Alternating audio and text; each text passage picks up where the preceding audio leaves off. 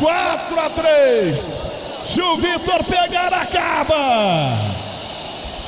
O Vitor pegar, acaba. E o Atlético é campeão da Copa Libertadores da América. Vai pra bola, Jimenez. Jimenez tomando posição. Alô, Vitor. Eu tô com você, meu goleirão. Bola batida pra fora.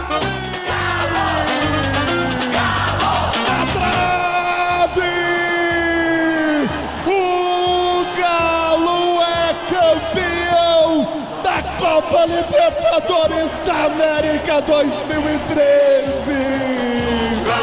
Explodiu a bola no travessão, na cobrança do paraguaio Jimenez. O Galo é campeão da Copa Libertadores da América. Obrigado, meu Deus do céu. Galo alcança o título histórico, inédito desse Mineirão que essa torcida tanto sofreu. Obrigado, meu Deus do céu! Obrigado por dar essa alegria, essa torcida atleticana, esse povo de alma preta e branca que tanto sofreu aqui no Mineirão. Agora grito o grito de campeão. Obrigado, meu Deus do céu. Obrigado para essa torcida apaixonada, essa torcida atleticana. Parabéns, Clube Atlético Mineiro. Parabéns, Galo. Você que é tão querido, meu galão da massa. O Galo é campeão da Copa Libertadores da América 2013. Obrigado, Ronaldinho. Obrigado, Tardelli. Obrigado, Léo Silva. Obrigado, Hever. Obrigado, Vitor. O Galo é campeão da Copa Libertadores da América. Bica Bicudo. É a máquina. É a máquina 2013. É a máquina 2013. Galo campeão da Copa Libertadores desde 71. O sofrimento é grande, são muitos anos. 77 não deu, 99 não deu. Ano passado, vice de novo com a campanha que fez o Fluminense. Deus nos reservava algo maior. Obrigado, Senhor. Obrigado, Senhor. O título é maior ainda que o Brasileirão do ano passado que não saiu. O Galo é o melhor das Américas. Não tem ninguém no continente melhor do que o Galo. O Galo é o campeão da Copa Libertadores da América 2013. Muito obrigado, Clube Atlético Mineiro. Olha só, Galo, o tantão de gente que veio te ver. O Galo é o campeão da Copa Libertadores da América. Em ação a reportagem. A humanidade encontra-se devastada. Após anos de afeminação do homem, feminismo e vitimismo, os últimos Neandertais resistem em suas cavernas. Muito bem, Vilma. Onde é que está? Onde está o quê, Fred? Meu chapéu do clube. Tem uma reunião esta noite na Leal Irmandade dos Búfalos. Está começando Sociedade Primitiva com Hernani Carreira.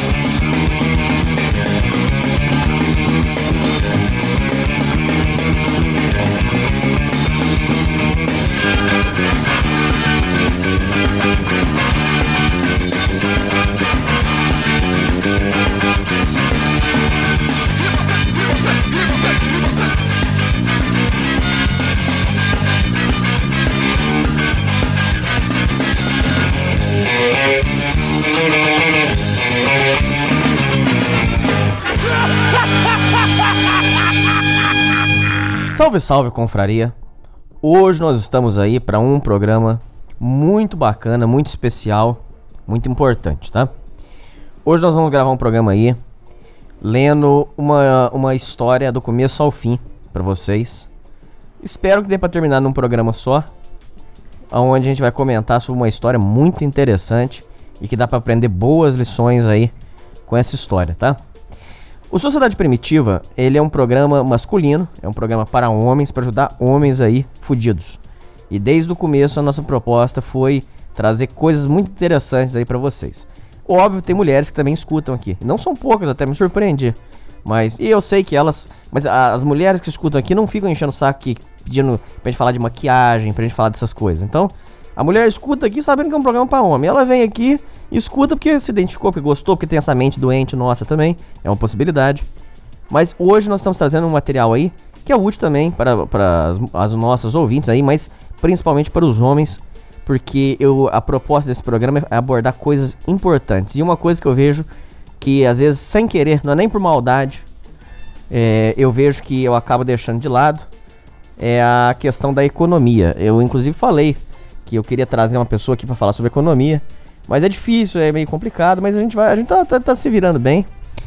E hoje nós vamos falar aí sobre a questão da, da economia, com ele, inclusive, que, que manja muito de economia e estuda também nessa área.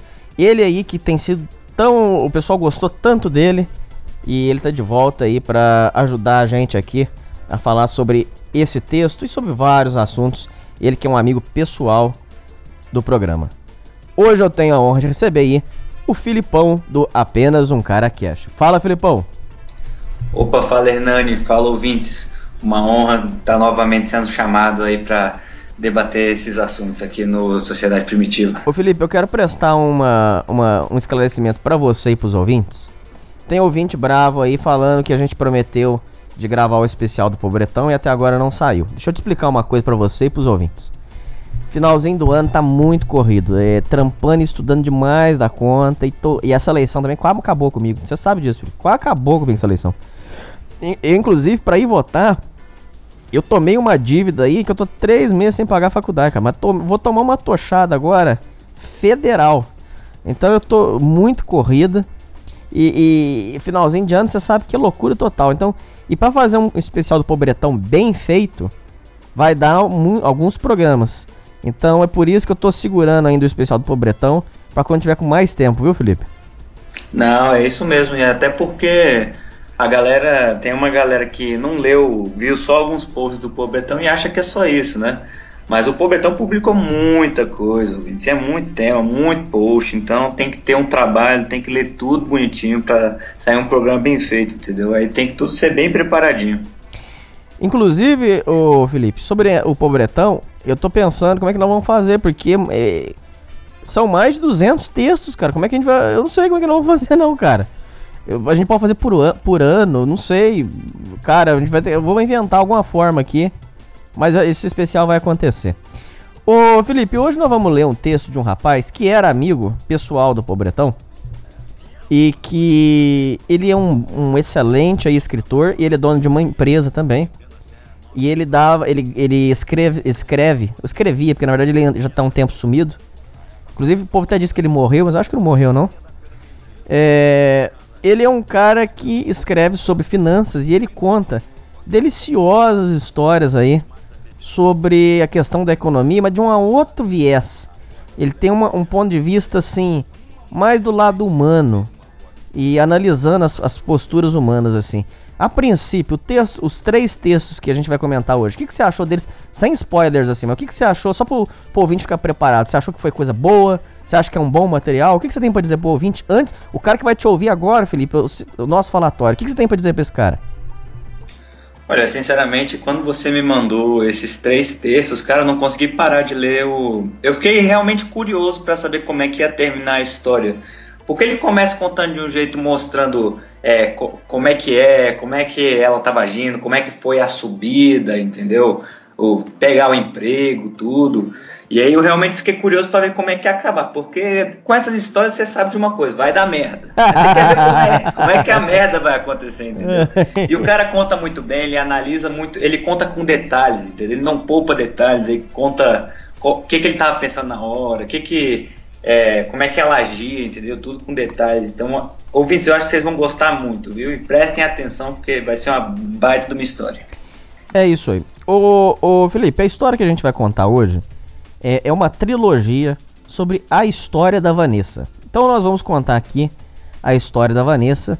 O blog se chama Seu Madruga Investimentos, é muito bacana. Eu tentei trazer esse Seu Madruga Investimento várias vezes, entrei em contato com ele.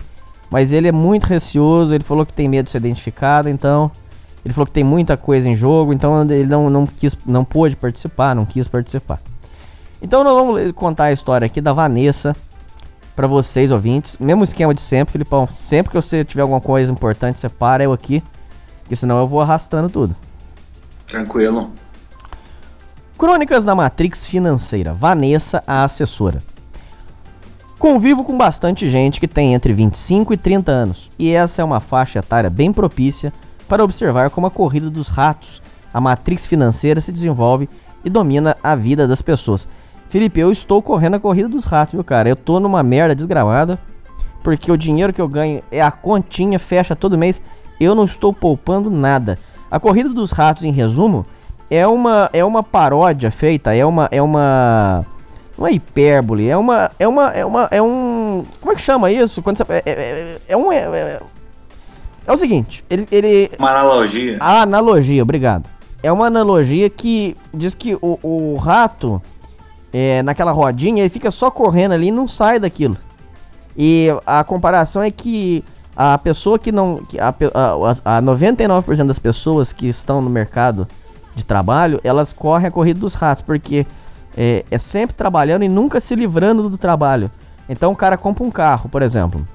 Isso não sou eu que tô falando, é Pode ser que tenha um vídeo que discorde e tal, mas eu tô só contando é, o básico aqui da, da economia financeira. É, é, é só pra você ter uma ideia. Mas se você não concordar e tudo. Apesar que eu acho que isso aqui é uma coisa tão simples que não tem como nem você não concordar. É, o, o Felipe sabe mais disso, ele vai falar mais. Mas em resumo, é a corrida dos ratos é o seguinte. Por exemplo, é, você ganha um barão, mil reais, um barão. Aí você ganha um barão. Aí você começa a ganhar um e quinhentos. Aí, em vez de você pegar aqueles 500 e, e, fazer alguma coisa produtiva, investir, você pega aqueles 500 e dá entrada numa moto. Aí agora você vai ficar na parcela da moto. Agora você vai fazer o seguinte: você vai continuar vivendo na merda com, com um barão que você ganhava. Só que agora os 500 reais, você pegou uma dívida, vamos supor, para 5 anos. Ou seja, você não tá livre do trabalho, você tá virando escravo do trabalho. Porque agora você tem, você tem uma dívida de 5 anos para pagar. Isso, ou seja, o, essa questão da coisa dos ratos é um, é um ciclo, né? Assim como a roda diz, que a cada, à medida que você vai ganhando dinheiro, você vai se endividando, e à medida que você vai se endividando, você precisa trabalhar mais, e à medida que você trabalha para pegar mais dinheiro, você se endivida mais, ou seja, é um ciclo que se você não quebrar ele, você nunca vai conseguir sair dele. Por isso a coisa dos ratos, ou seja, o salário seria o queijinho, tá no rato e o rato não consegue sair da rodinha, entendeu? Eu gosto muito de estudar a história das pessoas, o Felipe. Atualmente estou lendo um livro é, que foi escrito pela viúva do Chorão. Chama-se Se Não Eu, Quem Vai Fazer Você Feliz. É da, da Graziele e... Graziella. E ela conta as histórias e tem uma passagem que é a prova viva, o Felipe. Queria que você fizesse um comentário. Não só dele, tem vários famosos. Clodovil também. Eu quero comprar o livro do Clodovil também, que eu acho. O Clodovil eu acho bacana. Acho, é, boa, é uma boa leitura. É ele fala uma coisa que eu achei muito interessante, Felipe. É, ela falando. Que é o seguinte, ele ganhou dinheiro. Você sabe disso, Felipe. Você sabe melhor que eu. Eu sei que tinha, você tem que dar uma aula aqui pros ouvintes. Você, você, você entende disso. Mas eu só quero falar isso pra você, Felipe. Eu quero que você comente isso aqui e fale. Eu quero que você fale bastante aí, porque você se manja. Ô, Felipe, ele, o, o, o Chorão, ele ganhou muito dinheiro, ganhava um dinheiro absurdo. Só que é o seguinte. Ele tinha uma pista de skate que foi fechada, chamava Chorão Skate Park, que custava uma nota o custo de vida dele era alto. Então ela diz, ela diz no livro, não sou eu, que em dada passagem eles chegaram, mesmo com o Charlie Brown famoso, indo no Faustão, fazendo show, ainda assim chegou no momento que eles passaram dificuldade e ele teve que vender o apartamento em que eles moraram e, e, e morar alugado por um tempo, dado as dificuldades. Olha, ô, ô, ô, Felipe, você consegue entrar na sua cabeça e dos ouvintes que o cara que tava lá no Faustão famoso, fazendo uns puta de um sucesso, o dinheiro que entrava, apesar de ser uma bolada, a, a corrida dos ratos elevou tanto, ou seja, ele subiu tanto os gastos que ainda assim aquela bolada não era o suficiente, eles passaram dificuldade no básico. Olha, olha que interessante, Felipe. Por favor, faz um comentário, dá uma aula aí pros ouvintes para mim. Cara, a gente pode até, refrescando a memória dos ouvintes, fazer uma relação com o Mobral, né? Como o Mobral falava, dinheiro mal, mal investido é dinheiro jogado no lixo. Não importa o quanto você ganha, se você investe mal o seu dinheiro, você não vai estar tá só jogando dinheiro fora, você vai estar tá perdendo o dinheiro, entendeu? Então se você, por exemplo, o Chorão no caso, ele ganhando uma bolada, indo pro Faustão, não importava quanto de dinheiro ele fizesse no show, se esse dinheiro que ele fazia ele não investisse bem, ou não fizesse esse dinheiro continuar rendendo. Se ele, por exemplo, no caso, você falou desse skate park do Chorão, né? Sim. E dava muito prejuízo pra ele. Muito, só, pre só prejuízo. Era uma pista de skate alugada, caríssimo. Ou seja, se o, cara, e ele, se o cara mantinha o chorão, era por capricho, por mau, mau investimento. Ou seja, não importa. Primeira, uma das coisas mais importantes, por que você vê tanta celebridade é, desaparecendo da mídia, ou tanta celebridade assim, perdendo dinheiro, tendo que fazer show a preço de banana? Porque investe mal dinheiro, não faz o dinheiro render, né? Não importa o quanto você ganhe, você tem que fazer o dinheiro render, você tem que ter um mínimo de educação financeira ou pelo menos se interessar, porque senão você simplesmente desaparece, cara, que nem o chorão. O cara passando dificuldade aparecendo em Faustão. E aí fica mais um comentário interessante, dois aqui interessantes. Apesar que é uma questão muito delicada, Felipe, o bicho precisa tomar cuidado até nos comentários, porque é uma questão muito delicada. Eu sei que tá tendo processo e tal, eles estão atualmente tá num processo. É lógico que, por exemplo, o Chorão não sabia que ia morrer. Então ele não fez um testamento, mas, por exemplo, olha que situação delicada. Isso que eu tô falando tá na mídia, não, eu não, não sei de nada, tá só, tô só ânimos na rancha, tô falando que tá na mídia.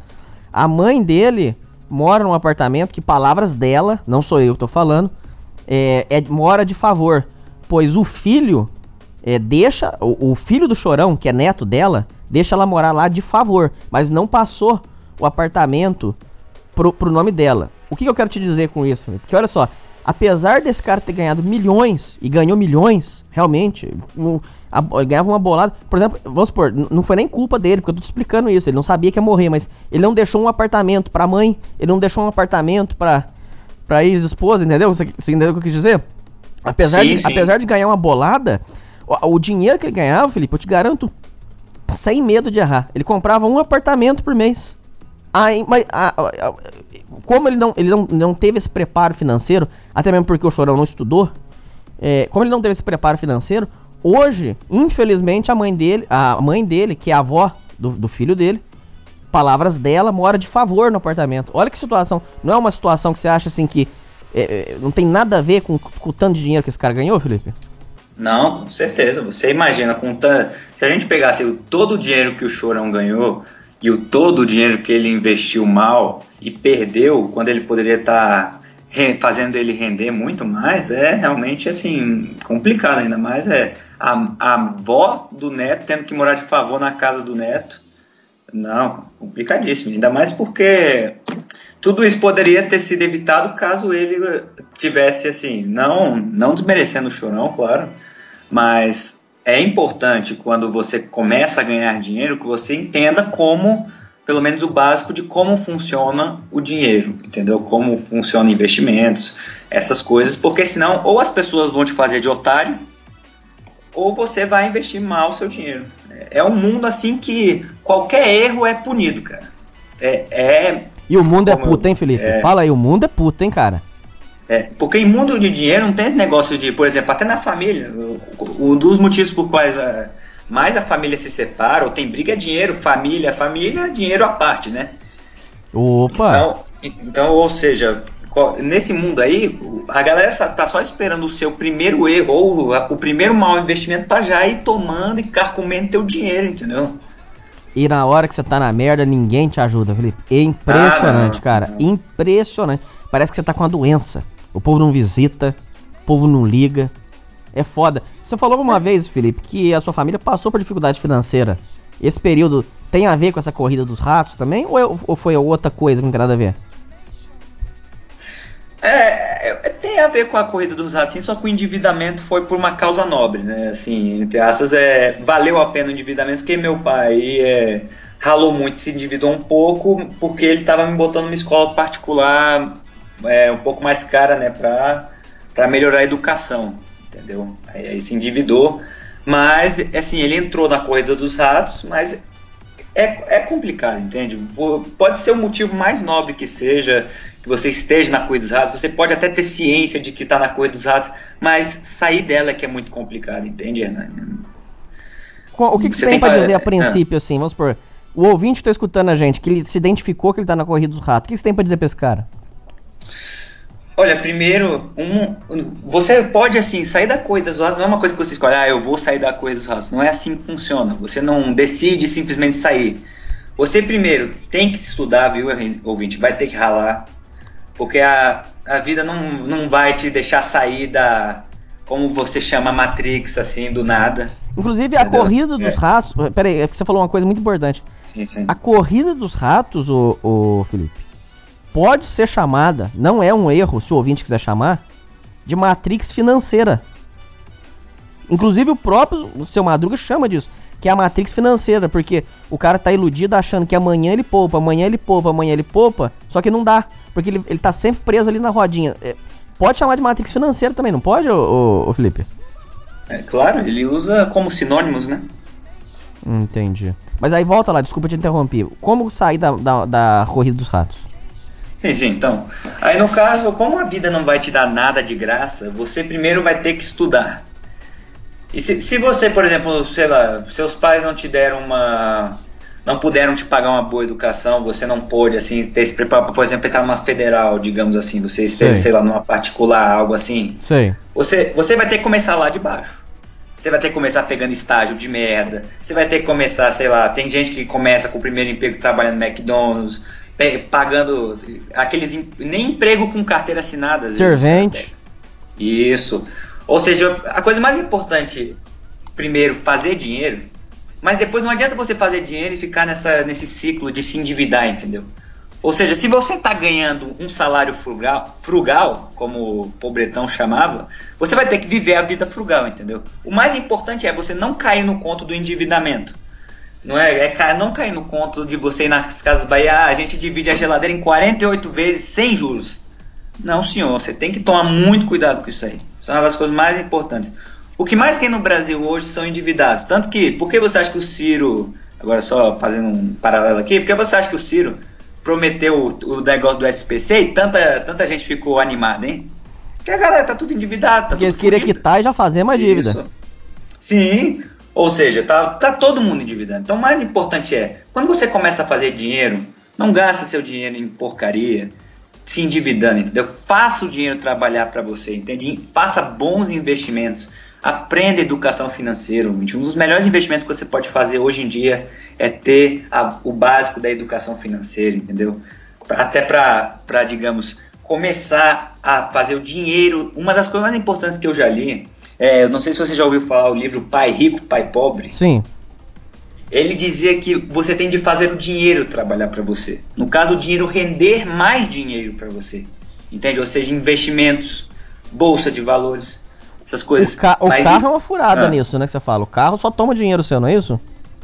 Sim, porque muitas vezes, assim, quem compra carro, compra o carro mais pelo status e não tanto pela necessidade de ter um carro, entende? Porque, se digamos que se você só se movimenta pela cidade e tem uma rotina fixa, muitas vezes a bicicleta ou o transporte público já, já quebra o galho pra ti, entendeu? Entendo. Aí muitas vezes o cara fala, ah, eu tenho 26 anos na cara, eu quero, sei lá, eu quero ter um carro, tem que ter um carro, sei lá, ele não se sente confortável indo de bicicleta pro serviço. Entende? Ou seja, é tudo isso. Esse negócio de status, a galera que se deixa levar vai se endividando, entendeu? E é isso que eles querem, porque quanto mais endividado você fica, mais horas, por exemplo, extra você vai ter que trabalhar para quitar as suas dívidas, entendeu? Entendi. Bom, dando continuidade aqui, ô Felipe. Então ele diz o seguinte: é bem pro, é, é- entre, eu conheço, convivo com bastante gente que tem entre 25 e 30 anos. Esta é uma faixa etária bem propícia para observar como a corrida dos ratos, matrix financeira, se desenvolve e domina a vida das pessoas.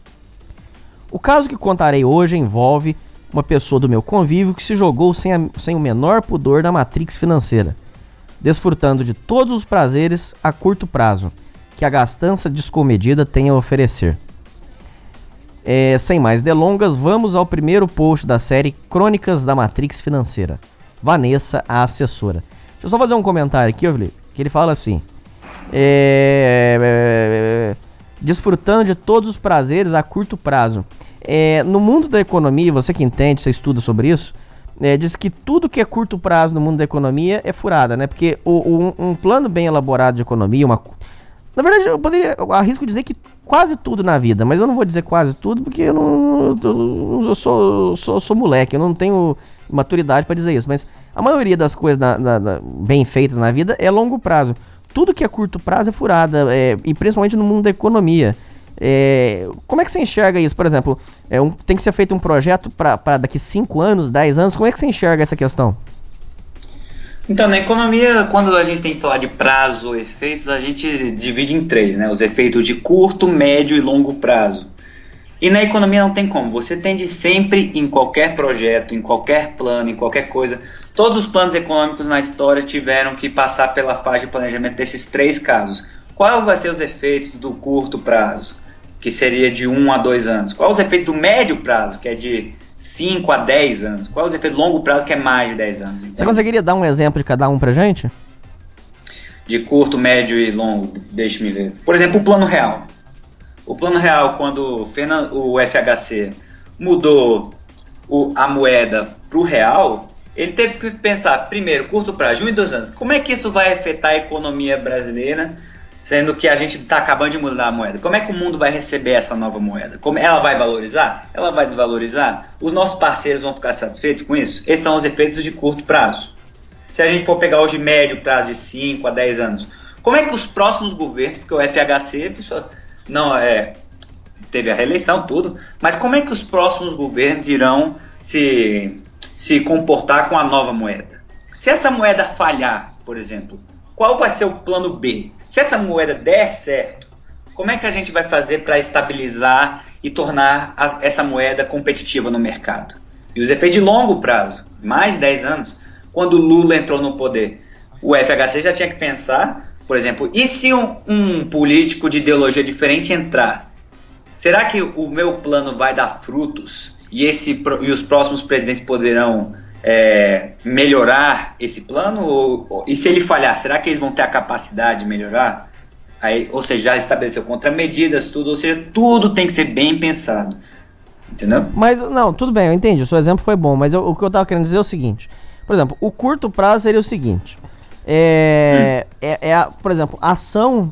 Dizem que o mercado de ações, é, se você, você, Tem muitos que operam nisso aí. É, tem gente que chama. Mas cuidado, não, não quero que nenhum ouvinte vai mexer com isso aí, porque tem gente que diz que isso aí é furada. Mas, só a título de curiosidade, diz que tem um tal de Forex, que é, é quando você faz é, pequenas transações de ações é, durante o dia. Então, sim, sim, é o fórum. Isso. Só que tem muita gente que diz que isso aí é furada e tal, mas eu não sei. Isso eu não... A questão é a seguinte: o curto prazo é o seguinte, você vai pegar a ação, você vai comprar agora e daqui um mês você vai vender. Isso já é curto prazo. O médio prazo a gente poderia colocar aí, por exemplo, um CDB. O CDB você estabelece com tempo determinado, dois anos. Aí o banco vai todo mês tomar 100 reais seu, daqui dois anos você recebe a bolada toda com juros e correção monetária. Você vai receber na sua conta. O longo prazo seria, por exemplo, ações que você compra de uma empresa sólida, firme, que você tem, tem certeza que só quebra se o Brasil quebrar junto. Por exemplo, a Petrobras. Para a Petrobras quebrar, o Brasil tem que estar tá fudido. Aí você compra as ações e deixa rendendo os dividendos e deixa correndo. Que aí é longo prazo. E aí você sempre vai ter a certeza que se tudo der errado, você vai ter aí 10, 15, 20 mil reais de ação da Petrobras para vender. Não, não, minha ideia tá, tá certa, não, Felipe? Sim, sim, claro. Bom, é, dando continuidade aqui, então é a história da Vanessa aí. Vamos, vamos ler aqui a história da Vanessa, gente. Vanessa se formou em Direito, se deparou com um mercado de trabalho saturadíssimo com milhares de advogados dispostos a aceitar qualquer esmola para conseguir um cliente. Caralho, Felipe, eu tô parando muito o programa, mas eu preciso fazer um comentário. Em breve aí vai vir o Dr. Jerico contando sobre a carreira de direito. Ele vai contar muita coisa interessante aqui sobre a carreira de direito. O povo inventa muita coisa para vocês e tem muita gente passando a perna aí.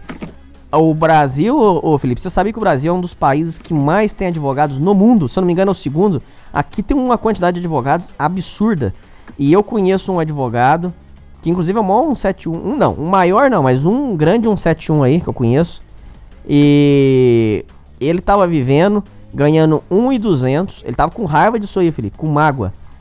Que ele estudou, tomou acho que 4, 5 pau lá na, na prova da OAB. E ele tá ganhando 1,200 num escritório pequenininho, pegando causa pequenininha de ação trabalhista. E diz que é coisa que rende 5, 6 anos para sair uma coisa. Ele tá numa merda desgramada. Não, Deus me livre, eu não gosto de ficar. Eu vou até bater na madeira aqui. Porque eu não gosto de ficar cantando a derrota dos outros, não. Mas ele falou que tava passando dificuldade, viu, Felipe? A carreira de direito, então é isso aí tudo que o povo acha, não, viu? Sim, sim, até porque como ficou, tem esse ar todo de se você for advogado você vai fazer dinheiro, a, ga, a galera vai, muita gente que tem muita gente que nem quer, nem gosta de direito, mas só pela promessa de riqueza, assim como em medicina, vai fazer direito, entende? E, por exemplo, aqui na, minha, na, na maioria dos estados, o direito está em segundo lugar como a, o curso mais concorrido, só atrás de medicina. Ô, louco! Entendeu? Sim junto com as engenharias, é o, os três cursos mais concorridos. Depois de dois anos trabalhando em um escritório de advocacia que lhe pagava míseros R$ 1.600 por mês, Vanessa tirou uma bela carta da manga. Foi até o tribunal, se encontrou com o desembarcador qual ela estagiou durante o tempo da faculdade e implorou por um cargo comissionado. Ê, Brasilzão, hein? Mas é uma farra desgramada, hein, Felipe? Vai, mas é, é, tem muito disso, rapaz. No mundo do direito, é, você forma muitos contatos à medida que você vai trabalhando. Entende? Então é muito comum você pedir cargos comissionados para antigos chefes que você conheceu quando você estava estagiando para ele, entende? Entendo. Bom, é... e não é que deu certo? Alguns dias após o fatídico encontro com o desembargador, Vanessa já ostentava em seu perfil de Facebook a sua função: assessora jurídica de nível superior um cargo comissionado no tribunal que, segundo fiquei sabendo, paga algo entre 7 e 8 mil. Aqui você já vê a zona que é o Brasil, Felipe. Isso aí é uma crítica que eu, eu tenho feito é, sempre conversando com o povo e eu vejo que, apesar de eu ser caipira, eu não sou bobo, não, Felipe. Quando o Estado paga mais do que a iniciativa privada, você está dando uma mensagem subliminar para as pessoas. Ó, sai aí do mercado privado e vem correr aqui pro Estado. O que é uma puta de uma sacanagem, Felipe. É, Quem mantém o Estado, gente, é, o, é a iniciativa privada, gente. Sem iniciativa privada não tem Estado. Aí você cria uma porra de um Estado paternalista, que é onde tudo você precisa do Estado, para cagar você precisa do Estado, para abrir uma empresa você tem que chupar o pau do Estado. E aí fica essa merda aqui. Aí olha aqui, a menina ganhava 1.600 na iniciativa privada. Ela vai pro Estado, ela ganha de 7 a 8 mil reais. Você desencoraja o cara a trabalhar na iniciativa privada.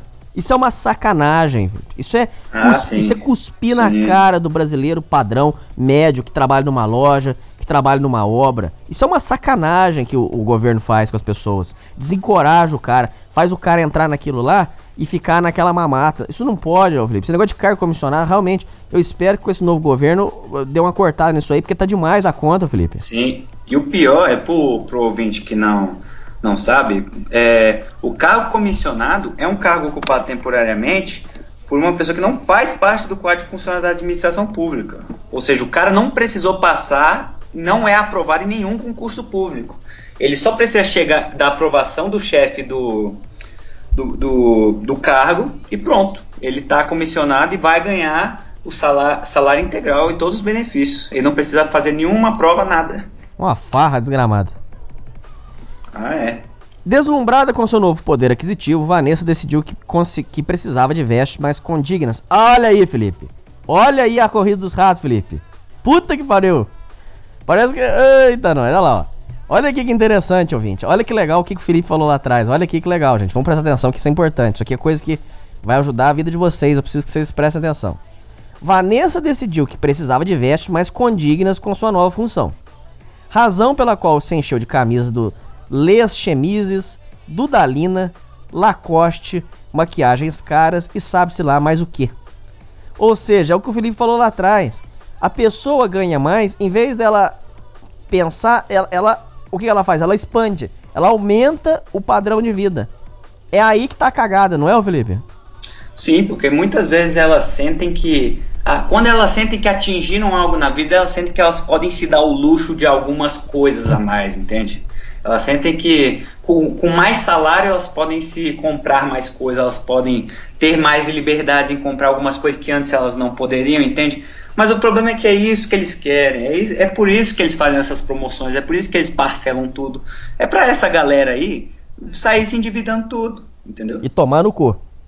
Ai, tomando no cu demais, porque todo mês você vai ter que sair trabalhando e ralando. Mas aí o cara, e o mais incrível disso tudo é que a máquina toda faz o sujeito que está se endividando achar que tá tudo certo, porque ele fala: eu tenho um emprego aqui, próximo mês eu vou ganhar grana, eu vou quitar as dívidas, aí as novas dívidas que vão surgir eu quito depois, entende? Porque os caras dão prazo, entendeu? Eles alongam o prazo, eles vão alongando, eles negociam a dívida, entende? Mas a coisa é mais complexa do que isso, Felipe, porque na verdade você até tá, tá simplificando uma coisa que é até meio complexa por causa do seguinte. Vamos lá, não, é que eu não gosto desse ar de superioridade, Felipe, mas eu vou. A gente tem que falar as coisas aqui, o compromisso do programa é com a verdade. Na verdade, se você for pensar de uma maneira fria, se você for analisar o mundo à sua volta, você vai ver que é uma Matrix encaixa na outra, por exemplo. O cara vai, conhece a mulher, aí entra naquele desespero. Nossa senhora, meu Deus do céu, essa aí é a mulher que, que, que especial, que não sei o que. Ele entra naquele desespero, aquela, ele tá naquela, naquela doença, cego. Aí ele vai e pum, mete um filho. Aí ele meteu o filho, aí ele já tem uma dívida pro resto da vida. Aí ele vai, compra um, um golzinho, bola e parcela em trocentas vezes. Aí tem aluguel para pagar, o filho, tem o carro e tal. Aí ele já tá preso naquela Matrix ali, porque ele não, ele não consegue sair para ver outros horizontes, ele não consegue. É, a cabeça dele não consegue se expandir daquilo ali, porque ele tá, ele tá preso naquele ciclo. E não tô dizendo que isso seja bom ou ruim, não, a questão não é essa. Ele tá preso naquilo ali, ele, ele não tem mais como sair. Aí ele vai e entra na matrix financeira, onde ele vai pagando, por exemplo, o carro, o carro é, custava 10 mil, ele no parcelamento ele vai pagar 20, e, e ele tá naquele negócio dando braçada porque não consegue sair, porque ele já foi preso naquela. Ele já tá preso naquela Matrix. Aí quando você vai analisar friamente, ele já, ele já não gosta mais da mulher, ele já não trepa mais faz muitos anos, ele já tá preso naquela tristeza. É, ele não queria estar tá vivendo aquela vida, mas ele tem que sorrir e ele tem que trabalhar, porque ele, ele foi escravizado, porque ele tem um monte de dívida para pagar, a máquina não vai parar, e aí ele já, aí ele, ele já virou parte da máquina. Agora não dá mais, agora não dá mais para parar. Você entendeu como é que é o negócio, Felipe? Sim, é interessante que a blogosfera se foca muito nessa a vida do homem casado, né? E essa a matrix toda que envolve o homem casado e as dívidas que ele contrai, né? E envolve tudo. Todas as outras, a amorosa, a financeira. Só que é uma, uma encaixa na outra, não é isso? É, é tudo encaixado. Sim, sim. O, é que é, a nossa vida tem todas essas esferas, né? Então é normal que elas se misturem todos. Bom, decidiu também que uma assessora jurídica de nível superior não deveria ficar andando por aí de ônibus e por isso fez um financiamento e adquiriu um Onix 0 km completo com todos os tipos de acessórios e firulas imagináveis e inimagináveis. Então, ah, comprou um carro tal. Como a... Isso aí que eu falei. É, ela, é, tem, é, muitas vezes não tem necessidade, mas ele, elas acham que. Elas, eles, acham que assim não condiz com a posição ou com o salário que eles estão adquirindo agora, andar de transporte público. Eles sentem até com vergonha, eles começam a ter nojo, entendeu? Isso, eles começam a achar que, ah, eu ganho 8 mil por mês, eu não preciso mais andar de ônibus, ora porra. Aí compram um carro zero quilômetro aí, não é nenhum usado, compra um zero quilômetro que deve ser no mínimo uns, que, uns 30, 40 mil, esse Onix zero quilômetro. Ah, aí mas... tomam no cu. Yeah. É. Ah, tomam no cu, viu? Com uma remuneração digna de respeito, Vanessa decidiu dar mais um passo rumo à independência pessoal. E aos 26 anos saiu de, da casa dos pais. Alugou um apartamento de dois quartos num bairro boêmio aqui da cidade, fazendo uma obra aqui e outra ali para deixar o AP com a sua cara. Mas o, ne o, negócio é que eu não sei de onde veio, mas as mulheres agora estão com uma, uma moda de ser de, virar decorador, designer de interiores, né? ah, que encheção de saco, bicho. Ai, ai, ai. Além de ostentar o cargo de assessora jurídica de nível superior, seu perfil. Seu perfil do Facebook passou a ser. Só tomar um gole d'água, peraí. Garganta seca, é, Renan? não, eu não falei nada. ai, ai, ai. É, seu perfil do Facebook passou a ser preenchido com selfies tiradas dentro de seu novo carro. Selfies na frente do espelho, mostrando o look do dia. Selfies em Búzios no feriadão. Em Arraial, no fim da semana, maravilhoso com as amigas. Foto de pratos elegantes com cortes de carnes argentinas. E por aí vai. Ô Felipe, essa turma nova, é, esse povo moderno é tudo esquisito, né? Porque o cara vai no show Em vez dele assistir o show, talvez até entrar na roda, é, curtir aquele momento, o, o, o, mongolão fica com o celular levantado. Primeiro que é uma falta de educação que você tá tampando a vista dos outros de trás. Primeira coisa, é uma falta de educação absurda. Segunda coisa, o mongolão, em vez de curtir a vida, ele tá gravando. Parece um, um parece um frangão, parece um, um, um palhaço, não parece? É, é, tudo tem que bater foto. Aí vai comer no restaurante. O pior é que os, é. os caras ainda ligam a lanterna na porra do show, né? Liga a lanterna, ativa o flash. E o pior é que tem gente que eu já vi, pessoalmente, é gente que não aponta a câmera nem pro palco, aponta pra cara deles. Também. Lá também. apontando pra cara deles olhando pro show. E outra coisa que eu acho engraçada, eu já vi isso aí um monte de vezes, ó. Os bobão, eles vão. Vai no restaurante, aí tá todo mundo com cara de bunda. Aí pra gravar até a foto, faz aquele sorriso amarelo, aí bate a foto e põe lá. Aí vai lá e escreve. Ah, almoço, não sei o que e tal. Mas você vai ver, tá com a maior cara de bunda. Um não fala com o outro. Outra coisa recentemente que eu tive, fui num, num, fui num, num lugar aí. Aí uma das pessoas com o celular, em vez de conversar. Inclusive, era um, um moleque, em vez do moleque conversar com o pai dele, ficava lá digitando no celular. Ah, isso, isso é muito mongolão. Essa, ah, essa molecada aí tá, tá demais da conta, ô, ô Felipe. Ah, não aguento quando. Pô, eu já vi. É, como é que é? No shopping, pá, uma, uma coisa que me fiquei realmente puta é o senhor idoso, o senhor e a avó lá com o moleque, o moleque com o iPad, assim, o iPad mesmo na mão ali, Boizão. mexendo, jogando, boyzão ali jogando, e o senhor ali na bengalinha, tudo. Pá, com quanto, quanto, e o moleque não era tipo moleque criança não, era adolescente, já, mas quantos anos esse vovô ainda vai ficar aí nessa terra? E os caras aí olhando, não, eu tô jogando aqui o, jogo, o Candy Crush aqui na porra do iPad, já vai tomar no cu. Vai, vai sim, é, é cuzão. e, o, e, o cara falou corte argentino, você já ficou puto, né? Ô, lógico, é boyzão demais. ai, ai. Ela se mostrava para ela se esforçava para mostrar ao mundo que se deu bem na vida. E o mundo respondia com curtidas, seguidas e comentários genéricos. Esse negócio é, de querer aquele, mostrar... aquele negócio da inflação, né? Ah, inflação, inflação. Esse negócio de mostrar que, é, que, que tá bem na vida, eu tenho muita história disso aí, ô Felipe. Mas muita história para contar. Eu tenho um tio que viveu de aparência por mais de 30 anos. E aí a casa dele caiu recentemente, onde descobriram vários golpes e várias coisas. Tudo porque ele queria viver de aparência. Esse negócio de viver de aparência, mas é um perigo isso aí, ô Felipe.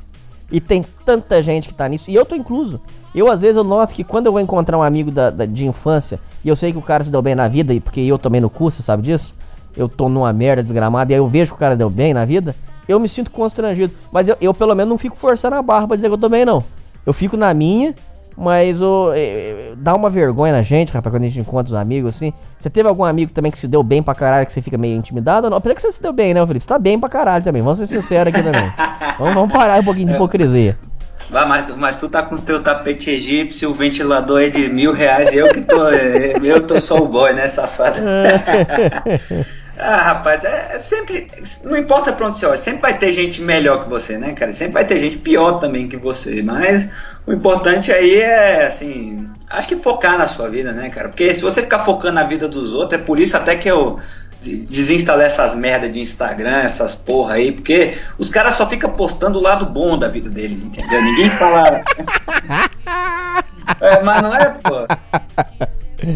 Os caras só ficam postando assim, parece que posta, olha só a bunda da minha mulher aqui, como ela é gostosa, ou sei lá, olha só a carne argentina, mas eles não falam, por exemplo, da merda que acontece na família deles, eles não postam, sei lá, ah, eu tô tendo, eu tô tendo uma crise de ansiedade aqui, eu tenho não sei o quê, porque, ou seja, é todo mundo de aparência, cara. Ninguém fala da parte ruim da vida. Aí parece que eles estão vivendo na boa.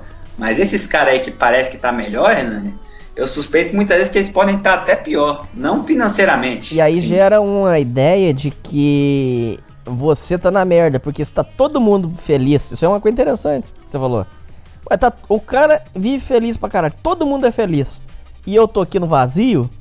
Então quer dizer o seguinte: você começa a se sentir deslocado no mundo, não é isso? É, cara, porque assim, eu não tenho, eu nunca tive esse negócio de ficar postando coisa no Instagram lá quando eu ia em restaurante, ficar tirando selfie. Sempre, sempre achei uma, uma bosta, entendeu? Ficar enchendo a porra do saco, que nem a galera de Snap, quando chegou aquela moda lá, tirar foto cagando, tirar foto comendo, não sei o que. E aí, cara, quando você não entra nessas modas, quando você vê que você tá de fora, ou por exemplo, quando ninguém te manda nada, essas coisas, aí você sente deslocado, cara. Você sente como se você fosse o excluidão, entendeu? Que o, o cara que. O cara que tá na merda, entendeu? É porque você vê até os caras que você sabe que tá fudido tão fazendo essas coisas. Mas se eu te contar uma coisa, você não vai acreditar, Felipe. Eu tô numa vibe agora, mas não é vibe, não é forçado. Me irrita quando eu vejo que o cara quer ir contra a maré, mas é coisa forçada. É a mesma coisa dos hipster. O hipster quer ir contra a tecnologia, mas você vê que é forçada, ele fica aquela bobeira. É, eu quero uma câmera de 1950. Não, vai tomar no seu cu, para de forçar a barra. Ou não, Renan, isso aí é. Como é que é? Se chama? Isso se chama vintage, Renan. É, mas é, é, eu, É. eu acho muito forçado. Agora, eu tô numa vibe muito sincera, muito sincera agora. Pode ser que amanhã eu mude. Então, neste momento, eu tô numa vibe muito sincera de. Eu, eu quero. Eu, eu, eu faço a questão de me excluir. Eu tô numa vibe dessa aí, cara. Eu tô, faz, faz um tempo que eu tô nessa vibe aí. Eu quero me excluir. Então eu não quero participar de nada. Nada, nada, é, nada, nada. Eu não quero participar de nada. Eu não quero ser parte de nada. A única coisa que eu fui parte aí é o negócio do Bolsonaro, que realmente foi um, foi um brigueiro desgramado.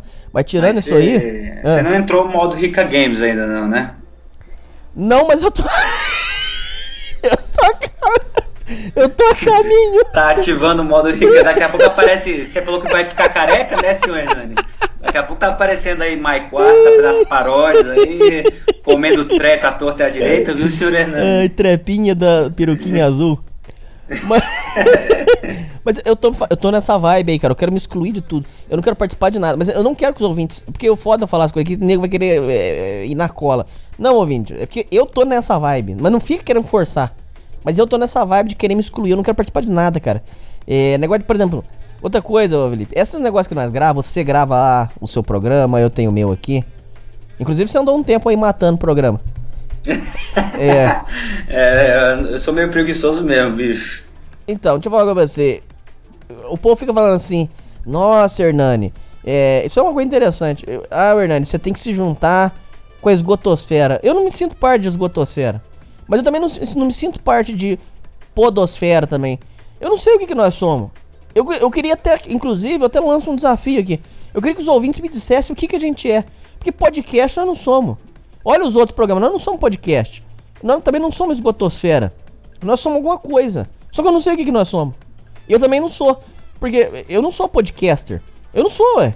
Eu sou um caipira um, burro que, que fala um monte de merda aqui, cara. Eu não sou, eu não sou podcaster. Podcast é até um termo mu- muito chique. Eu, eu queria saber o que, que nós somos, Felipe.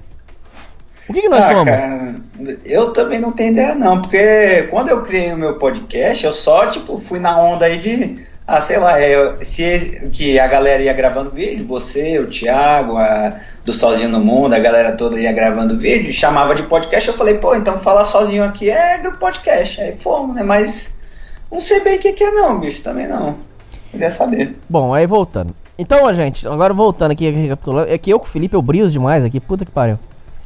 É, ô, gente, a menina tava numa merda. Não, não numa merda, ganhando 1,600. Pra mim é um, pra mim é um puta de um salário, mas pra ela era pouco. Aí ela tava ganhando 1,600, aí é, arrumou pra ganhar de 7 a 8 mil. E começou a gastar desenfreadamente. Começou a morar sozinha, comprou um Onix, mudou o vestiário. E vamos ver o que vai acontecer. No meio de 2016, Felipe e ouvintes, Vanessa, a prima dela, que por acaso é minha namorada, então vamos lá, gente. A Vanessa é prima da namorada do seu Madruga, do escritor do texto. E eu estávamos em um bar. Então estavam os três no bar. E o, o seu Madruga, a namorada dele e a Vanessa, que é a mulher que, que, que tava bem de vida. Quando a jovem assessora soltou a trágica notícia, seu chefe, o desembargador, tirou licença para tratar de um câncer. Felizmente, o câncer foi descoberto em estado inis- inicial. E mais felizmente ainda, o magistrado estava combatendo a doença em um renomado hospital paulista. Então não havia motivo para entrar em pânico, disse Vanessa. Ah, mas é inocente. Eu respondi que realmente não era motivo para pânico, mas que ela poderia começar a guardar dinheiro, pois nunca se sabe o dia de amanhã. Ainda mais em uma mor ainda mais tratando de um câncer, em uma eventual morte do desembargador, significaria que ela seria exonerada de seu antigo cargo de assessora. Vanessa ficou. Pode falar, Felipe. Ah, não, não. Só ia comentar que isso é realmente verdade, ouvintes, porque a questão do cargo comissionado é que é um cargo de confiança. Ou seja, se algo acontece com o desembargador que te indicou e outro desembargador entrar, por exemplo, ele não tem obrigação nenhuma de te, de te empregar, não. Porque como é um cargo de confiança do outro desembargador, ele pode te demitir ali e você não vai receber nada. Você né, não vai ganhar benefício, não vai ganhar porra nenhuma. É complicado. É. É... Vanessa ficou claramente ofendida quando mencionei a possibilidade de perder o emprego e começou a listar seus atributos profissionais que lhe tornam insubstituível na estrutura do tribunal. Uma visão distorcida de uma menina que realmente acha que seu trabalho é o mais importante do universo, o poder judiciário implodiria e mergulharia em caos caso ela fosse exonerada. Alguns meses depois disso, o desembargador faleceu, sendo substituído por um outro magistrado recém-promovido. O novo desembargador mandou exonerar a grande maioria dos assessores que integravam o gabinete do falecido, e entre os demitidos se encontrava Vanessa. Vanessa foi para o olho da rua sem fazer jus a direitos trabalhistas como seguro-desemprego ou FGTS mais multa, pois seu cargo é de livre nomeação e exoneração sem qualquer vínculo de emprego, seu Felipe. Saiu com uma mão na frente e outra atrás, como dizem aí. É, saiu com uma trolha no rabo aí, viu? uma trolha. É, né, com uma trolha e com, com o carro aí, com a roupa, né? Então, Felipe, aí, olha aí, uma puta oportunidade pra você explicar pros ouvintes. Olha que interessante a corrida dos ratos. Ela levou o padrão, fechou, secou a fonte, agora ela tá com um padrão elevadíssimo, sem, a, sem o dinheiro entrando, sem, a ca, sem o caixa entrando. É aí que o, o, o indivíduo entra em colapso, Felipe. Sim, sim. Uma, uma, o mais importante aqui é que uma coisa, ouvinte, é você se endividar, mas você ter estabilidade no emprego. Por exemplo, no caso, você passou em um concurso público, você tem a certeza de que eles não podem te demitir. Entendeu? Assim, normalmente como seria uma empresa privada. Que tem todos os trâmites lá para demitir, não sei o quê. Logo, você tem a segurança. Ou seja, se você contrair uma dívida, você pelo menos tem a certeza de que você vai conseguir pagar ela eventualmente.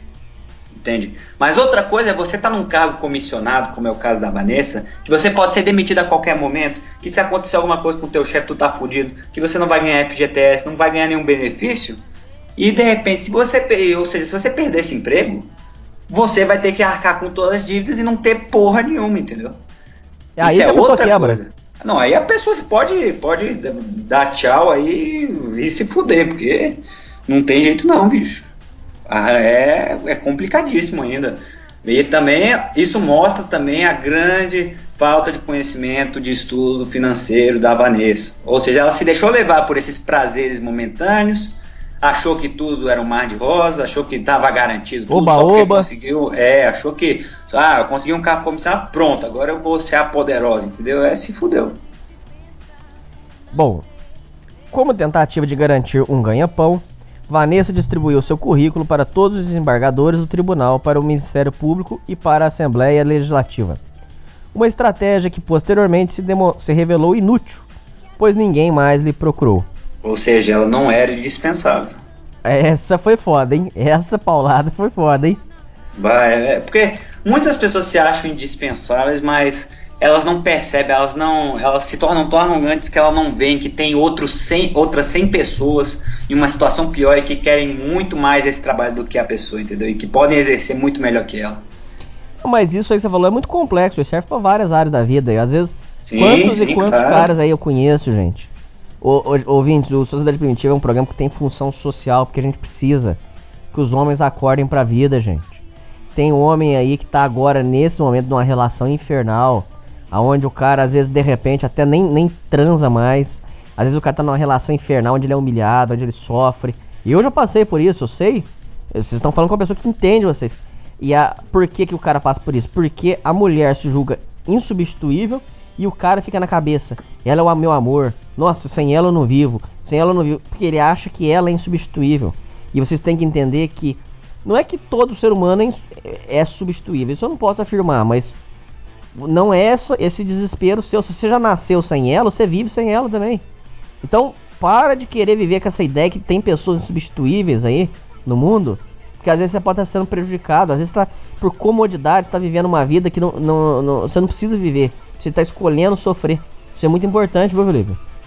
Sim, isso. tudo na vida é efêmero, ouvinte. Se não é comida ou água, tu não precisa, ouvinte. tudo na vida é substituível. Essa foi boa. Ai, essa frase foi boa, Felipe. Como é que é? Se não é água, se não é comida, se não, se é não ar. Não é comida nem água, então. e ar também, né? Ar você precisa é, também. Ar também. O resto, meu filho. Até porque, cara. É... Ah, é... Não, eu ia falar. Eu ia falar que buceta tem muito no mundo. Mas é, porra, é verdade, cara. Até, até essas aí de plástico, né? Essas paradas aí que vende. ai, ai, ai. Como a fonte de renda secou e não havia perspectiva de melhoras, Vanessa teve que desocupar o apartamento que morava, que alugava, pagando multa pela desocupação antecipada e voltando a morar com os pais. Além seja, disso. Volta humilhada ainda. Ah, Esse nossa, isso aí que você falou é importante. É, inclusive, tem muitos ouvintes aqui que tem pais e mãe narcisista. E é uma, um conselho que eu falo sempre. Se você tá vivendo um inferno na sua casa, você arruma um esquema que você vai sair numa paulada só. Você vai sair de uma vez. Porque esse negócio de você sai, fica três meses e volta. Ou então, como acontece, ô, ô Felipe, um, uma, uma, pessoa, que eu não vou, eu vou preservar a identidade, mas ela, ela vai estar tá ouvindo, ela sabe que é ela é, recentemente essa pessoa é, teve um problema, Felipe. E aí diz que conseguiu se libertar do inferno que vivia, que era uma casa onde era humilhada pela mãe, onde tinha humilhação, onde tinha sofrimento. E aí depois que a mãe viu que a pessoa saiu, aí queria que voltasse, queria pedir desculpa e queria que voltasse. É essa porra aí que você tá que você falou, Felipe, é a humilhação. Se você já saiu, se você arrumou um esquema, você tem que sair para um, pra um esquema sólido Aonde você vai sair não vai ficar com essa porra de voltar. Porque sair e voltar é uma humilhação muito grande, não é, Felipe? Ah, sim, com certeza. Porque ele sai, e sai com a marra toda, né? Sai como se a vida tivesse resolvida, tudo, e depois volta pedindo favor, tudo. E pode ser que no caso, pode ser que os pais acolham de braços abertos ainda, pais amorosos, pais que entendem, mas mesmo assim, você, a família comenta, todo mundo comenta, todo mundo vai ver que você saiu para ver uma aventura. E o pior ainda, quando ele, todo mundo tem acesso ao, face, ao seu Facebook. Ou seja, você fica postando foto, ah, olha como eu tô bem na vida, e de repente volta para casa dos pais, tu perde toda a tua moral, todo mundo vai saber que tu é um fracassado, assim, entende? Tipo, eu posso dizer, se você fica ostentando no Facebook de mentirinha, entende? Sim. Ô Felipe, eu tenho muita história disso aí, Felipe, mas muita história. Ô, ô Felipe, deixa eu falar pra você. Tem pai e mãe nesse Brasilzão, um monte, que vira pro filho e fala assim: Meu filho, o que você ganhar de salário é seu, você não precisa ajudar em nada na casa. Tem muita família que é assim, não sei como é que é na sua aí, ô Felipe. Ô Felipe, eu conheço uma pilantra. Não é pilantra, mas ela é. Ela é. Ela é complicada, essa menina. É complicada, complicada. Ô Felipe, ela morou 10 anos, Felipe nunca teve que botar um real em casa, cara. Ah. Essa menina, Felipe, 10 anos morando. Eu tô dizendo 10 anos assim, a partir de quando ela começou a trabalhar, ela morou 10 anos com os pais. 10 anos sem botar dinheiro em casa. E teve uma época que ela teve ganhando bem, ela teve ganhando 2 a 3 contos por mês. Mas em vez da jumenta, Felipe, é coisa que assim, que realmente você fica bobo de ver. Por que, que essa jumenta, ô Felipe, não pegou esse dinheiro, essa grana violenta, não poupou, podia fazer uma, um puta de um intercâmbio e morar num primeiro mundo, Felipe? Por que, que essa jumenta não comprou uma casa, não comprou um apartamento? Agora foi praticamente expulsa pelos pais porque não estava aguentando mais. Hoje ela vive uma situação muito apertada, a grana é contadinha até o final do mês e, e sem perspectiva de melhora. Não tem perspectiva, vai ser aquilo ali a longo prazo.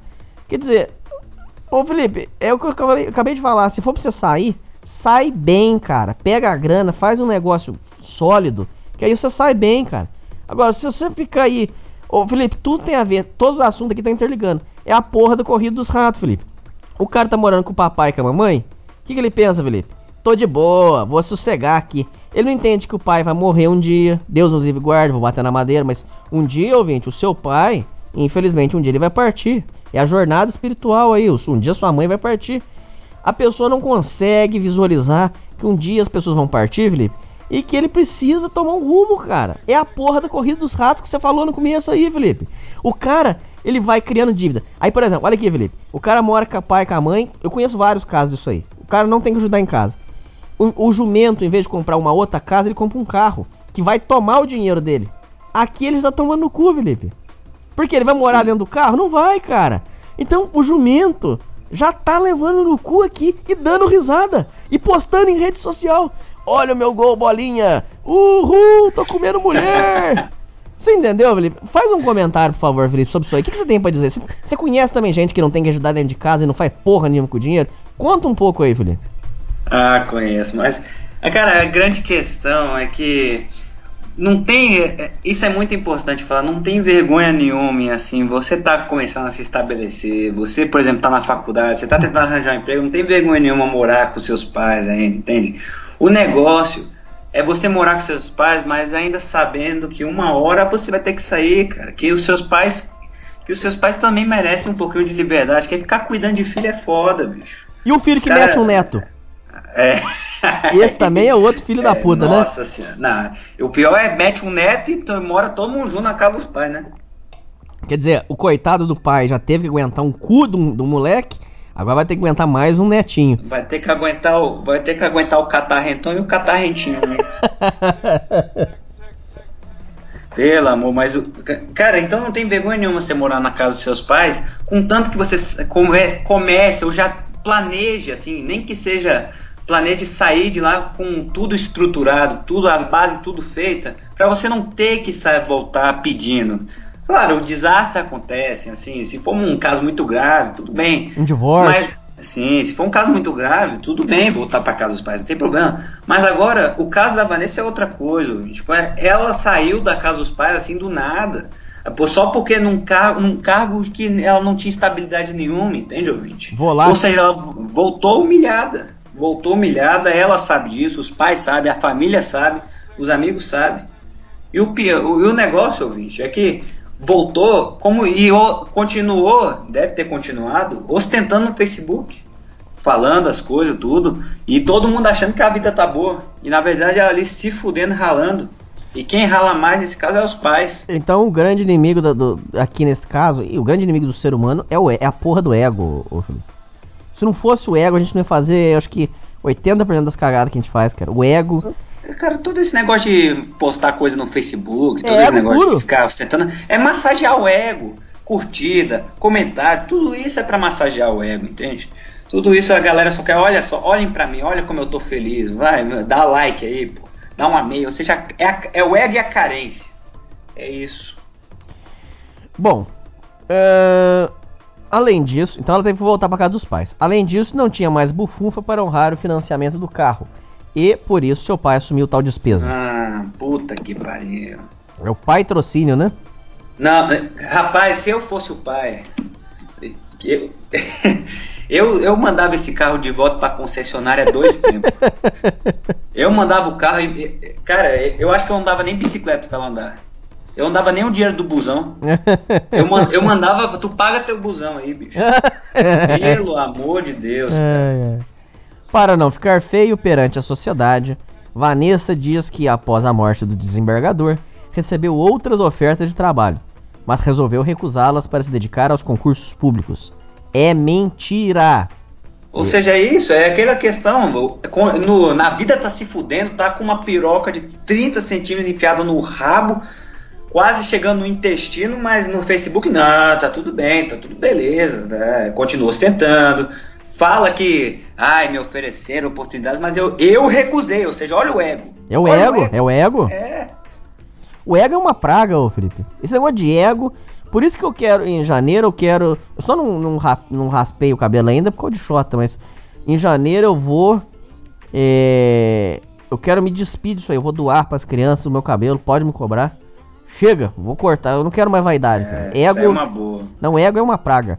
E é, eu... Ver se, vou ver se eu até moro uma, uma, na rua junto com os irmãos franciscanos, sabe aqueles caras que andam na rua?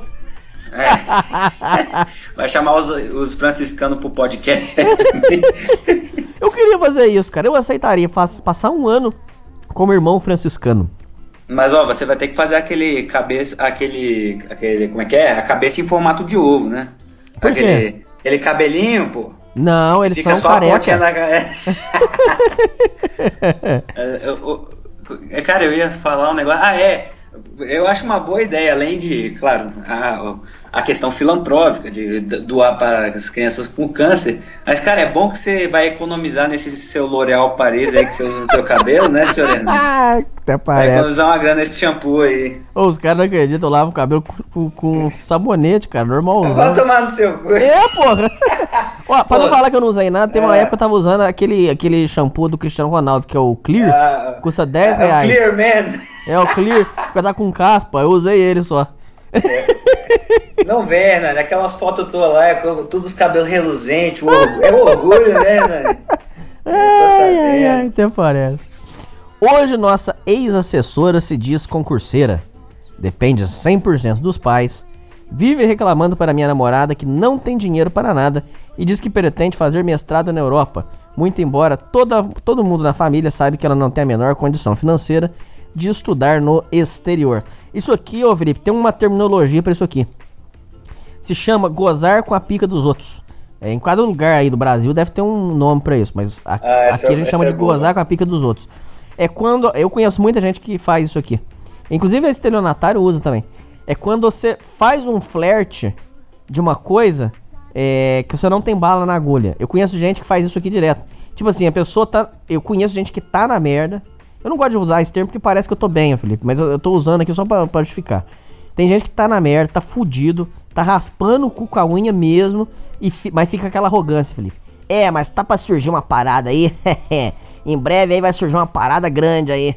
Não tem parada nenhuma, cara. O cara tá fudido, mas ele fica com essa, sabe? É, é- é querendo gozar com a pica dos outros, entendeu? É, é, é, é esse é o tipo de cara que quando você compra um carrinho, você compra um Fiat Uno, você compra um golzinho, ele vem lá, é, esse carro aqui, sei não, eu já tive um carro melhor. É o tipo de cara, ele quer gozar com a pica dos outros, entendeu? Ele, ele, ele, ele tá sempre naquela parada. Eu conheço um monte. Eu, conheço uma, eu conheci uma gordinha, fudida. Ela falava pros outros, Felipe, que ela tava arrumando um esquema pra morar na Austrália, cara. Pelo amor. A menina, a menina fudida falando que ia morar na Austrália. Que ela ia arrumar um cara lá na Austrália. Tá fudida, vai tomar no seu cu, É bom, vai lá vagabundo. morar com os cangurus, né? É, vai. Ela vai pra lá de canguru também, vai montar, né? Não, cara, mas isso é bom até pros ouvintes. Muito importante aqui, se você tiver fudido, muito fudido, o mais importante na situação que essa Vanessa deveria ter feito é aceitar a sua situação. Ô, Felipe, É. agora você falou bem demais. Fala mais sobre isso aí. Aceitar a sua situação, mas não aceitar que eu digo, falar, ah, eu tô na merda, vou continuar na merda, eu sou um merda, pronto, e não fazer porra nenhuma. Mas sem aceitar a sua situação, que eu digo é dizer, ó, eu tô nisso aqui, eu vou ter que fazer corte de gasto, eu vou ter que restringir um pouco os meus desejos, vou ter que cortar algumas coisinhas ali, vou- e montar um plano de ação pra sair dessa merda, ouvinte. Inclusive, o Isso Sociedade é Primitiva importante. é o programa da aceitação aqui. A coisa que eu mais peço pros ouvintes é a aceitação. Inclusive, isso irrita alguns ouvintes, mas, ô, gente, nós temos que aceitar as coisas, Felipe. Aceitar as coisas como elas são. Isso já é um processo, Felipe. Se- eu acho que se as pessoas aceitassem as coisas, a, a vida ia ser muito mais light, Felipe. Se aceitar, por exemplo, que você vai trabalhar a vida inteira, aceita. Mas não, aceita, mas querendo arrumar um esquema pra você, pra você umas casinhas alugadas, querendo arrumar um esqueminha pra você ir. Mas aceita, cara. A vida é aceitação. Eu ouvi isso da boca de um, Sim, de um tio muito sábio meu. 90% da vida é aceitação, Felipe. Quem vive em revolta, primeiro é uma vida de sofrimento. É, por exemplo, eu vejo na minha mãe isso. Minha mãe vive em revolta. Ela sofre muito por isso. A, a, a, a vida é aceitação, Felipe. É isso, cara. Essa é a moral da vida. Esse é um pulo do gato aí da vida, não é, Felipe? Sim, porque. É, cara, é aquele negócio. Se você viver revoltado, você vai morrer revoltado e o mundo vai estar cagando pra ti, né, cara? Então, é muito melhor você viver uma vida leve, aceitando a sua situação. Mas, ó, é uma diferença muito grande entre aceitar e resignar. Entendeu? Ou seja, você, você aceitar a sua vida não significa se resignar. Resignar que eu digo é tipo você, aquela pessoa que diz que aceita a situação, mas é assim, ah, a minha vida toma merda, então logo eu sou um merda e pronto, eu vou continuar na merda pra sempre. Isso não é aceitar, isso é se resignar, achar que é o destino você tá na merda, entendeu? Uhum. Agora aceitar, a sua vida é você dizer que tá na merda, tudo bem, reconhecer a situação, mas trabalhar sempre para melhorar a sua qualidade de vida, entendeu? Aceitar que você vai estar trabalhando, que você vai ter que trabalhar muito, mas sempre procurando alguma coisa, algum jeito de melhorar a sua vida, entendeu? Para ter uma melhor qualidade de vida. Inclusive, uma vida tem uma ideologia que eu sou adepto, eu acho muito bonita. É uma ideologia de vida. Tem gente que confunde com religião, não é? É uma ideologia. Se chama Seishonoye, eu já falei aqui. Já. Eles falam lá sobre aceitar, é, é, aceitar com gratidão. Tipo assim, se você tá numa batalha, numa luta, aceitar, aceitar aquela luta com gratidão. Seja uma faculdade. Então você não tem que ficar pensando assim, puta que o pariu, é, eu odeio minha faculdade. Você tem que aceitar aquela batalha com gratidão. Você entendeu? Ser, ser grato. Por exemplo, você tá tendo a oportunidade de fazer uma faculdade. Tem vários caras fudidos, igual eu, por exemplo, que tô raspando o cu com a unha pra fazer. Eu tô numa merda fudida. E tem gente ainda que nem tem como fazer. Então é aceitar a batalha com gratidão, entendeu? Ser grato àquela batalha que você está disputando, ser grato às coisas. Eu acho muito importante a gratidão. Inclusive, um dos lemas do programa é a gratidão. Ah, sim, é mais importante. É a, a base de todas as outras virtudes, né? É a principal das virtudes, base para todas as demais. Sem gratidão você não tem amor, sem gratidão não tem amizade, sem, sem gratidão não tem nada. Voltando aqui, Felipe, só pra gente matar o primeiro texto. É. Hoje, então, a, ela tava falando que era concurseira, tá? Alguns dias atrás, minha namorada trouxe a Vanessa para visitar meu recém-adquirido apartamento. Olha aqui, Felipe. Olha aqui. Presta atenção, Felipe e ouvintes. As coisas que a gente fala, a gente vai profetizando, olha lá. Apesar que a gente já tinha lido, mas não foi de propósito que eu falei, não. Alguns dias atrás, minha namorada trouxe Vanessa para visitar meu recém-adquirido apartamento. A ex-assessora soltou um nossa, que AP pequeno. Não sei se conseguiria morar aqui, não. Você tá vendo como é que é, Felipe? Eu falei lá em cima, não foi de propósito é o tipo de pessoa, Felipe, que é gozar com a pica dos outros. Ela não tem apartamento, mas ela tem que botar defeito no, no apartamento do, que tá quitado do rapaz. Você tá vendo como é que é foda, Felipe? Mas vai ter uma porra dessa como família, né? Nossa senhora. É Pelo foda, amor viu? de Deus. E ainda chega, ou seja, tá numa merda gigantesca, mas tem que, tem que criticar quem tá bem, né, cara? É inveja. É inveja. Ganância. Ou seja, o seu Madruga que tá bem de vida, pô, comprou o apartamento dele mas aí só porque um dia ela. Ela não devia ter estar melhor que o seu Maduro, porque pelo que você falou, ele é um cara bem sucedido. Não é? é? Então, e ela chega ainda como se ainda tivesse bem na vida. Como se tivesse moral para falar dos outros, entendeu? Sim. Na cabeça seja, dela tem moral para falar que o apartamento é... dos outros é pequeno. Olha a cabeça dessa pessoa, ô Felipe. Vê se não dá vontade de. Eita, nós, viu? Não, é. eu, eu, cara, se fosse eu nesse caso, se fosse uma pessoa dessa e eu, te, eu conheço muita gente assim, mas se viesse pro meu apartamento e falasse uma coisa dessa, eu só, eu só chamava ali no cantinho a, a, a esposa para conversar e falava, ó, não, não, não, vem mais não. Não entra mais. Essa crítica entrou por um ouvido e saiu pelo outro, pois pequena é a mente da pessoa que passa 13 meses ganhando 7 mil reais por mês e não consegue construir absolutamente nada de positivo. Muito pelo contrário, tem que recorrer ao pai para pagar o saldo devedor remanescente do financiamento do passivo ambulante. Ou seja, olha só aí, Hernani. 7 mil por 13 meses dá 81 mil reais, bicho. Olha pra você ver. Não, não, não, 91 mil reais, isso. Que absurdo. Eita. E não conseguiu construir porra nenhuma. Como é que é o raciocínio seu? 13 vezes 8 mil, é isso? Não, 13 vezes 7 mil, aí dá 91 mil. Caralho, é dinheiro pra caralho, cara. É um, é, mas, devia ser um é, apartamento, sim. é um apartamento quase quitado. Ué. Pega um é, apartamentinho é, desse aqui da MR, MRV, Andrade Gutierrez, esses que são mais baratinhos, baratinho, pode dizer. Sim. Sem conto você compra um apartamento. Ué. Era pra ter uma, uma, uma casa pra morar agora, punha de aluguel. Cobrava aí 500 conto, tava ganhando 500 conto. Ou no pior dos, dos casos, dá pra ter quitado aquele Onix e uma kitnetzinha. Nossa, é mesmo, cara. Olha aí. O Onix uns 40 mil, comprasse uma, uma casinha de fundo 50 mil. Olha aí, Felipe. Morava numa casinha, tinha um Onix. Olha aí. É, rapaz, nossa senhora, viu? Realmente, quando você vai analisar os números, porque uma coisa, a pessoa pode mentir, mas os números não mentem, rapaz. Os números, os investimentos, tudo isso aí não mente, rapaz. Isso é uma das melhores coisas da economia, porque você dá pra ver que, que se a pessoa tá mentindo, não só pelos números. E essa Vanessa aí, ela teve a oportunidade de ouro, a oportunidade da vida e conseguiu cagar completamente. Mas sabe uma coisa que eu tô duvidando, Hernani? Hum. Uma coisa que eu, eu. Será que ela usou o Xerecard? Ah, essa é possível. Mas não é que. Você sabe que você tem razão? Sua pergunta foi boa, mas. às vezes o povo confunde, acha assim, ah, ela passou o xerecard porque ela deu pro cara do tribunal. Não é isso. Mas o xerecard, às vezes, é só de chegar a fazer um afago, entendeu? Fazer um carinho. Sim, A, sim, a só mulher, de- gente, é, mulher não é boba, gente. Mulher Só é de ter o charme, só de usar o poder da sedução. Aí já é o xerecard. É a mesma coisa de uma. Eu conheci uma menina que é absolutamente linda e gostosa. Inclusive, ela tá fazendo programa agora, Felipe. É 10 pau, chupando pau de velho em casa de massagem. É, que beleza. É, mas ela na época ela, ela trabalhava com um emprego de- decente.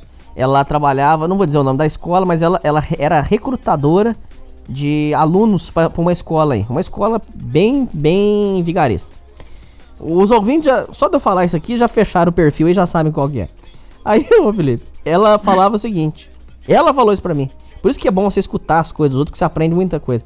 Ela falava assim, ô Felipe, que ela chegava no cliente, no aluninho, adolescente, flor da idade, ela linda, gostosa, deliciosa, uma das mulheres mais gostosas que você consegue imaginar. Ela chegava toda docinha, ela falando, Felipe, só pra você ver que mulher não é boba. Ai, fulano, tudo bem? Pegava no braço. Quer dizer, pegar no braço é xerecard? Não é. Você entendeu como é que é, Felipe? Xerecard é ela chegar e abrir as pernas. Esse é o xerecard. Mas não é xerecard direto. Ela chegava, pegava no braço. Vamos conhecer a escola, fulano? Pô, uma gostosa pegando no braço de um adolescente que não, não tá acostumado a ver mulher. A vida do cara é jogar LOL. Aí uma, uma gostosa pega no braço dele. Vamos conhecer a escola, fulano. Aí o fulano entra. Ô, fulano, liga pra sua mãe, vem aqui. Chama ela aqui pra conhecer a escola. Ah, o cara pedia de Natal pra entrar na escola. Nossa senhora. Aí quando. É, exatamente. Puta que pariu. E era só moleque playboy, né? Ah, nada, Ih, nada, ai. nada. Molecada de classe média. Aí, ô, ô, ô Felipe, isso que eu falava Ah, então assim. sugava a grana inteira. É. E aí, tipo assim, você viu um moleque de 14 anos fazendo um curso, por exemplo, por exemplo, de petróleo e gás, entendeu? Que ela torchou um curso de petróleo e gás do moleque. O que, que o moleque de 14 anos vai fazer com um curso de petróleo e gás, cara? Vai, vai fazer engenharia do petróleo. Não, eu quero fazer um cursinho de petróleo e gás. Aí o outro fazia um cursinho de informática. É umas coisas assim, entendeu? E ela tochava curso na galera. Quer dizer, então é o que você falou, você tem razão, porque é, realmente é o Xerecard. Mas não é o Xerecard direto. Inclusive, isso que você tá falando é importante porque os ouvintes precisam se blindar. Porque a mulher falando maciozinho, ela leva você realmente a faz você passar um, um cartão. Você entendeu? Uma mulher falando uma. E quando a mulher chega Ah, com um é. papinho que precisa de ajuda, Felipe? Parece que é uma coisa instintiva. A gente quer ajudar. Quando você vai ver, você tá tochado. É, é, inclusive, eu quero gravar. Vai vir um programa no futuro aí, ô, ô Felipe. É, não vai dar mais tempo da gente ler mais texto hoje. Realmente eu vou, vou pedir desculpa pra você, pros ouvintes. É, vai ficar só a parte 1 aqui, depois a gente grava aí mais pra frente a parte 2 e a parte 3. Ah, tranquilo. Ô, Felipe, deixa eu te falar uma coisa. É, eu vou gravar um programa no futuro aí, golpes financeiros. Inclusive, eu, eu, eu sei- eu não sei se você manja dessas paradas, se quiser vir participar também, você tá convidado. Eu vou chamar aqui o Alisson, que manja muito de golpe. Ele, ele manja muito de, de, de rua, ele conhece golpista. Tem um golpe aí, ô Felipe, que tem na praça há muitos anos. A mulher, ela. Olha pra você como é que o xerecard é perigoso. Ela fica é, na, na beira da estrada pedindo carona. Na hora que você encosta, sai cinco marginal, toma o seu carro Ah, esse é famoso. e mata Esse você, é ou então joga você no matagal e sai com o seu carro. Esse é um Bah, golpe que tem há muitos Tem um conhecido anos. que caiu nesse. Sério, como é que foi? Bah, é, era conhecido assim longe, né? Mas foi aqui numa. uma- esse, geralmente esses golpes é mais em autoestrada, né? Sim. Hoje, geralmente, em numa cidades bem remotas aqui, porque onde eu moro tem uma. É uma cidade grande, mas tem umas cidadezinhas remotas aqui. E aí, rapaz, eu tinha um conhecido, ele era. E ele tinha um carrinho bem fuleiro, entendeu? Carrinho bem fuleiro. E aí ele era, ele era zelador. Entendeu? Ele, não tinha um poder aquisitivo muito alto, mas era um, é, tipo, economizou uma grana, porque eu, você sabe como é que é assim, gente mais humilde, né? O sonho deles é comprar um carro, entendeu? Poder quitar o carrinho, entendeu? Hum. E o cara conseguiu quitar o carrinho tudo, voltando pra casa. Ele morava longe, morava num terreno muito longe. E aí o bicho estava voltando, e aí só veio. E essas mulheres geralmente elas não vêm, tipo, elas não ficam, sei lá, fazem o, o aceno, assim, ou dão o, o sinalzinho de joia. Não, elas chegam no carro assim, desesperadas, não sei o quê. Assim, no meio da rua mesmo, tu nem tá esperando, entendeu? Hum. E aí, isso aí, tudo que eu vi é foi pelo jornal, né? Eu só, eu só fiquei sabendo por causa que era conhecido ali, já... Não, mas aí como é Já que foi? Aí, aí os caras estavam escondidos. Não, aí, aí ela, ela- pelo, pelo, pelas reportagens, ela chegou que nem uma louca ali no carro, né? Hum. Pá. E aí e pediram a carona. Ela pediu a carona, falou que.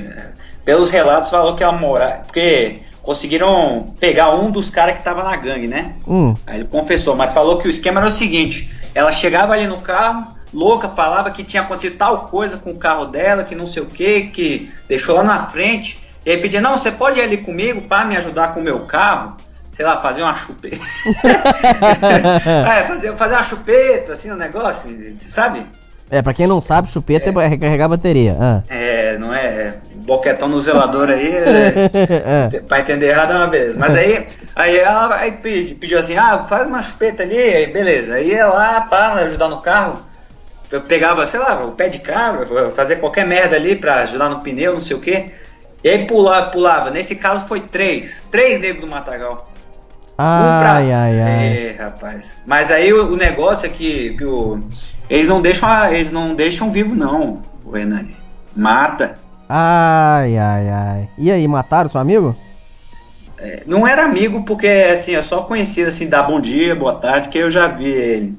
Mas, pá, se- 68 anos, Hernani. Acaba, tá aqui, terminando de quitar o carrinho. Mataram. Matar. de- Deu uma pro cara assim, quando ele tava pegando o negócio ali no porta-mala, chegou um cara na surdina ali, um dos três, deu uma Ai, paulada peidada ali no pescoço, quebrou, caiu duro. Ai, ai, ai. Não acredito, Felipe. Ah, sim.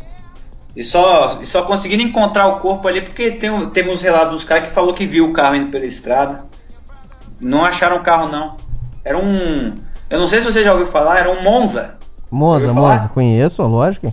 Ah, é um Monzinha, daqueles bem antigos, levaram embora. Eita, nós. E o velhinho morreu. Bom, só pra terminar. Que essa história sirva de motivação para que entremos em 2017, que era foi quando foi escrito, ainda mais focados na nossa busca pela independência financeira. Acredito que este será o último post do ano, então desejo a todos Feliz Natal e próspero Ano Novo. Aquele abraço. Então, o, o Felipe, esse aí foi a primeira parte do do da história da Vanessa. O que, você tem pra comentar? Faz um, faz um comentário com uma análise bem assim, com tempo livre e fala o que você tem pra dizer sobre essa primeira parte aqui. Bem, galera, a primeira coisa que a gente pode ver é que ele focou muito na questão da matrix financeira, ou seja, de como uma pessoa, quando tenha o prospecto de ganhar mais, se sente assim, como eu posso dizer, sente compelida a gastar mais, a se endividar, entendeu? A entrar cada vez mais nessa corrida dos ratos, entende?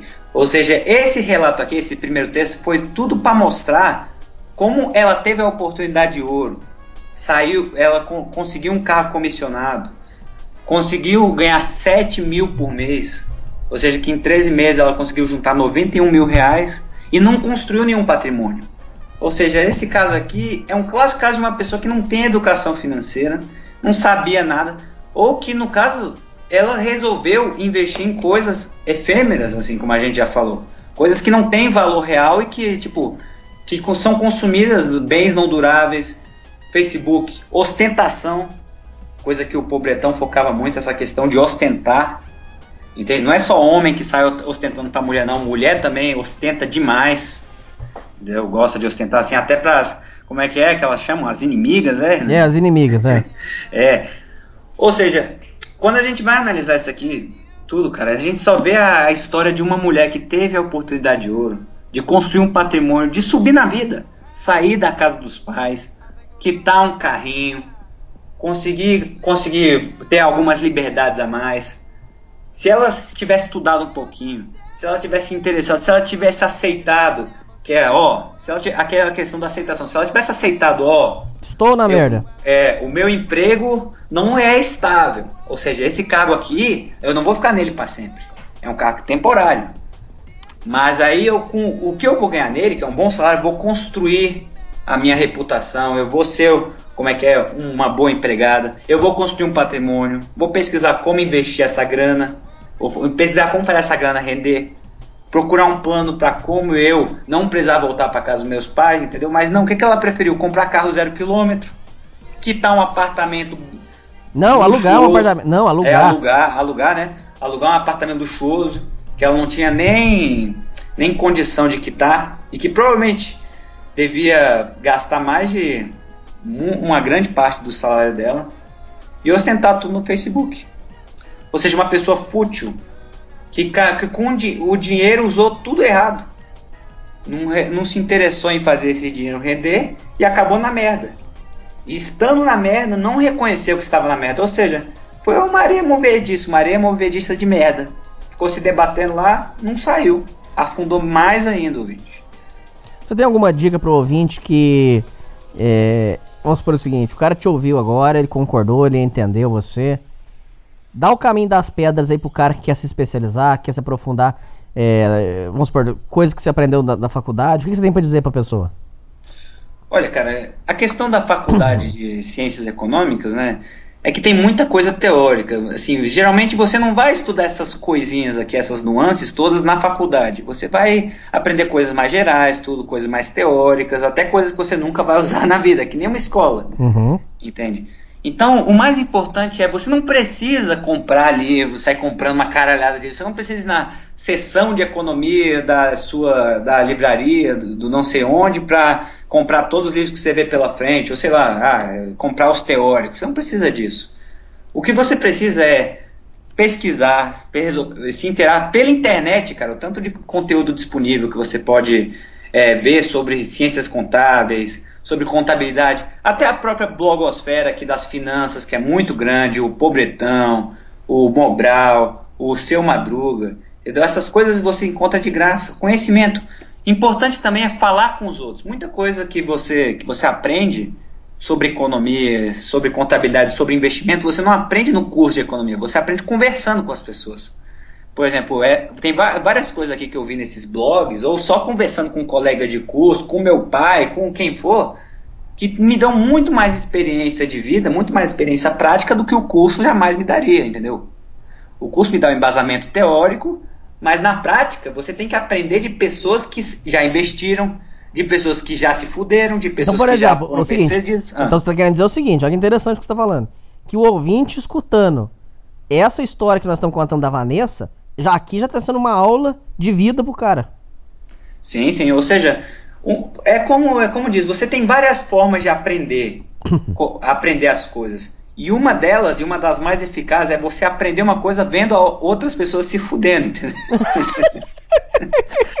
então, quando você vê outras pessoas se fudendo aqui, no caso a Vanessa, a, o texto inteiro foi sobre ela se fudendo, é, uma é um excelente exemplo do que não fazer, entendeu, ouvinte? Essa aqui foi uma aula não do que fazer, necessariamente. Essa aqui foi uma aula do que não fazer, ouvinte, entendeu?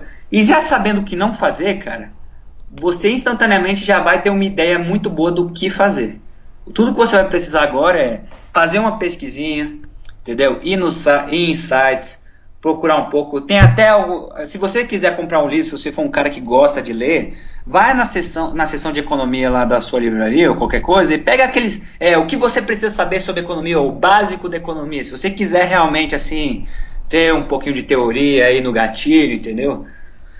E e, cara, só com isso, só de ouvir esse programa, só de conversar com as pessoas que têm experiência prática na vida, você já vai estar tá aprendendo muita coisa, entendeu? Você não precisa ser um economista para saber essas coisas. Você não precisa ser um economista ou você não precisa ser um gênio da economia para ser bem sucedido financeiramente na vida, entendeu, ouvinte? Tem outro problema, Felipe. É...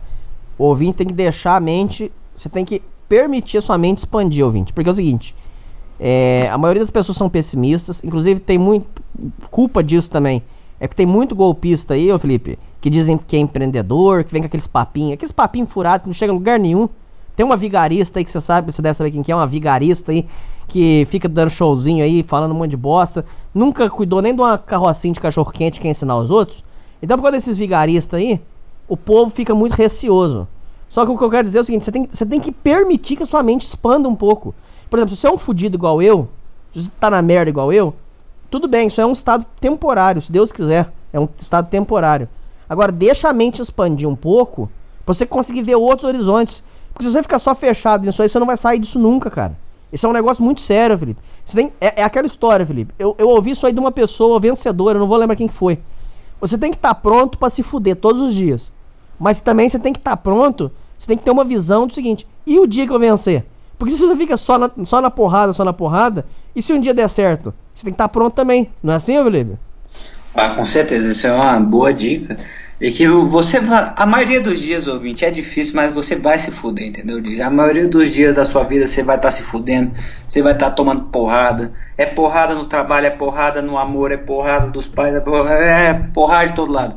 Mas com certeza, ouvinte, eu digo com certeza, vai ter, vão ter dias que você irá vencer, entendeu? É aquele negócio, é como, como aquela até a música que o Hernani botou aqui no. no dias programa. de luta, dias de glória. Isso, dias de luta, dias de glória, entendeu? É isso aí. Agora nós estamos no dia de luta, mas um dia vai vir o dia de glória, tenho fé. Ah, vai. é isso aí, Filipão. Quer fazer mais algum comentário, Felipe?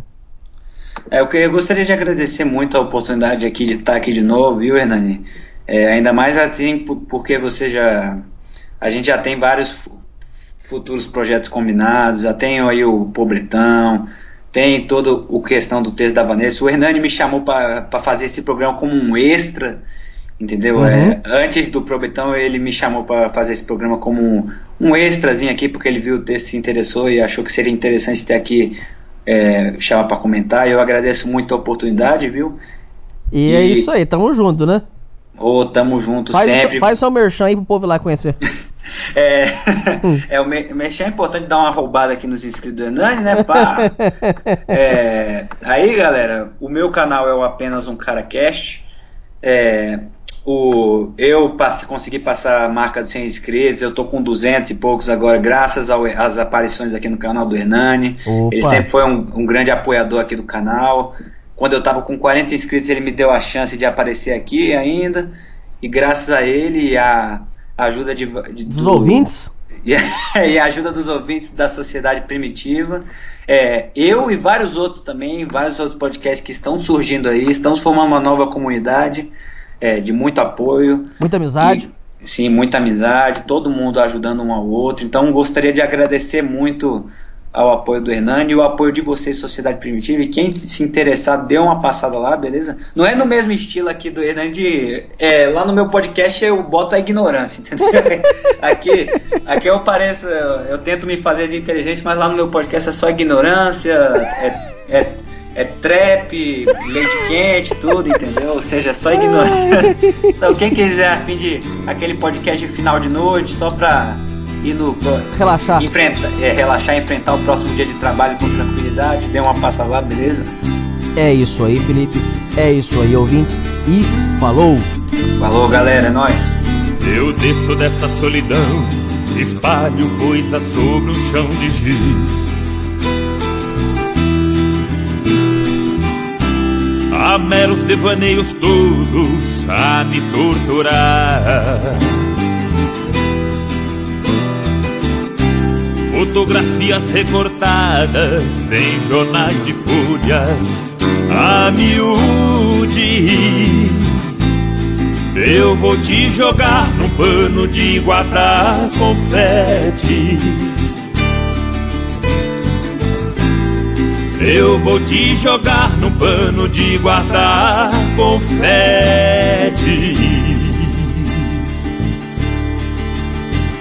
Disparo balas de canhão é inútil, pois existe um grão vizinho.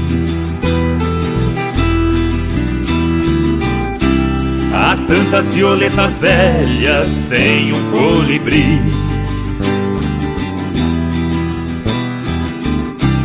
Queria usar, quem sabe, uma camisa de força ou de Vênus, mas não vou gozar de nós apenas um cigarro. Nem vou lhe beijar, gastando assim o meu batom.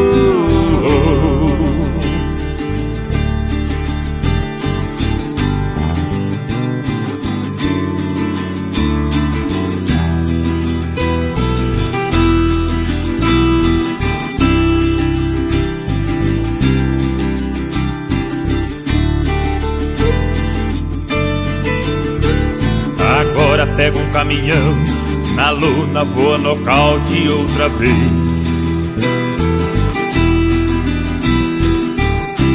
Pra sempre fui acorrentado no seu calcanhar.